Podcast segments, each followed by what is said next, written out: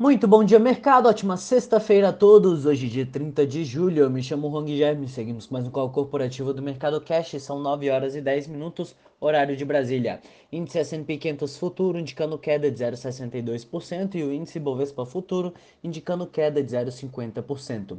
O Ibovespa encerrou o dia de ontem em queda de 0,48, cotado aos 125.675 pontos, acompanhando dados macroeconômicos e resultados trimestrais.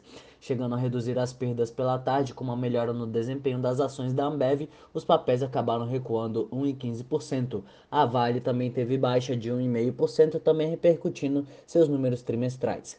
Além disso, o PIB dos Estados Unidos cresceu a taxa anualizada de 6,5% no segundo tri deste ano, resultado abaixo da expectativa de alta de 8,5%. Já os dados de pedido de auxílio-desemprego nos Estados Unidos ficaram em 400 mil na última semana, acima dos 380 mil pedidos projetados.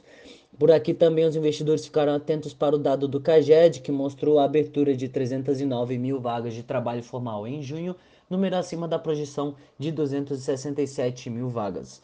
Hoje, os mercados mundiais operam em queda com a divulgação de resultados relativamente fracos pela Amazon após o fechamento de ontem.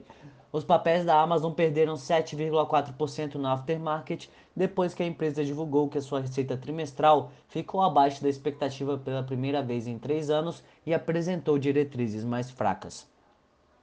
Às 9h30 de hoje serão divulgados os dados da renda pessoal de junho, gastos com consumo, índice de preços de gastos com consumo e núcleo do PCE nos Estados Unidos.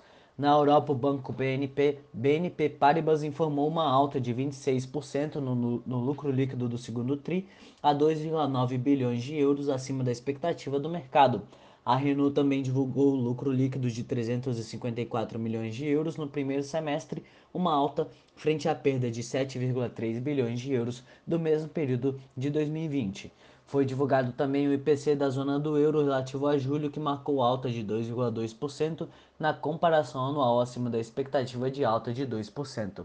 Já o PIB relativo ao segundo trimestre avançou 13,7% na comparação anual acima da expectativa de alta de 13,2% e 2% na comparação trimestral acima da expectativa de alta de 1,5%.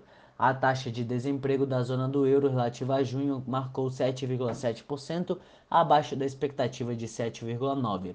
O Eurostox opera em queda de 0,53. No mercado asiático, a Reuters informou que a produção industrial do Japão subiu 6,2% em junho, frente à queda de 6,5% em maio. As vendas no varejo subiram 0,1% em um ano, abaixo da expectativa de alta de 0,2%. A bolsa de Xangai fechou em queda de 0,42%, Hong Kong em queda de 1,35% e Tóquio em queda de 1,80%. Aqui no Brasil, o IBGE divulga a PNAD contínua com a divulgação da taxa de desemprego até maio. Entre as commodities, os contratos futuros do minério de ferro negociados na Bolsa de Dalian fecharam em queda de 8,14% e o petróleo Brent opera em queda de 0,21%. De acordo com a Reuters, a baixa do minério ocorre pela queda da produção do aço na China em meio a uma desaceleração da demanda doméstica por materiais de construção. No cenário corporativo, temos notícias da ClearSale, em que hoje marca a estreia das ações da ClearSale, provedora digital de soluções antifraude, com o ticker CLS CLSA3. O papel foi precificado no topo da faixa indicativa a R$ 25,00 no IPO. A oferta movimentou 1,3 bilhão de reais, sendo que apenas com a venda das 31 milhões de ações novas, a empresa levantou 795 milhões. Os recursos serão usados para financiar seu crescimento orgânico e para aquisições.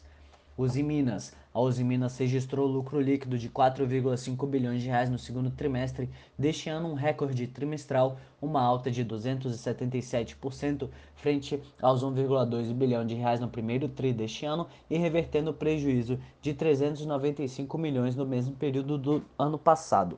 Melius. O Melius comunicou ao mercado na noite de quinta que assinou contrato para a compra da totalidade da Alter Pagamentos, empresa especializada na negociação de criptoativos.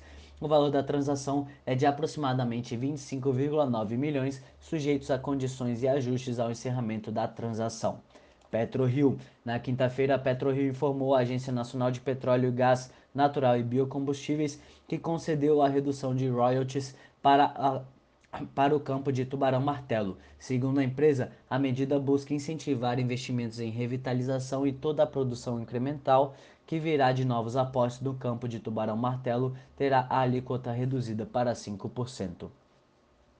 Petrobras. A Petrobras informou a assinatura de contratos para a venda de suas participações de 20% na termoelétrica Potiguar e de 40% na companhia energética Manauara para Global Participações Energia SA por meio de suas subsidiárias GFT Participações e GFM Participações, respectivamente. Ecorodovias, a administradora de concessões de infraestrutura Ecorodovias, informou na quinta lucro líquido de 127 milhões no segundo TRI, uma alta de 260% em relação ao de um ano antes. Já o EBITDA pro forma de abril a junho somou 570 milhões de reais, uma alta ano contra ano de 32%. Fleury, o grupo de medicina diagnóstica Fleury teve lucro líquido de 65 milhões de reais no segundo trimestre, uma reversão do desempenho negativo impactado pelas medidas de isolamento social de um ano antes. O lucro EBITDA foi de 219 milhões de reais, ante cerca de 20 milhões no mesmo período de 2020. Localiza. A Localiza divulgou na quinta-feira lucro líquido de 447 milhões de reais no segundo trimestre, um salto de 398% ante a mesma etapa de 2020. Transmissão Paulista, a companhia de transmissão de energia elétrica, registrou um lucro líquido de 248 milhões de reais no segundo trimestre, o que representa uma contração de 73% em relação ao reportado no mesmo período do ano passado.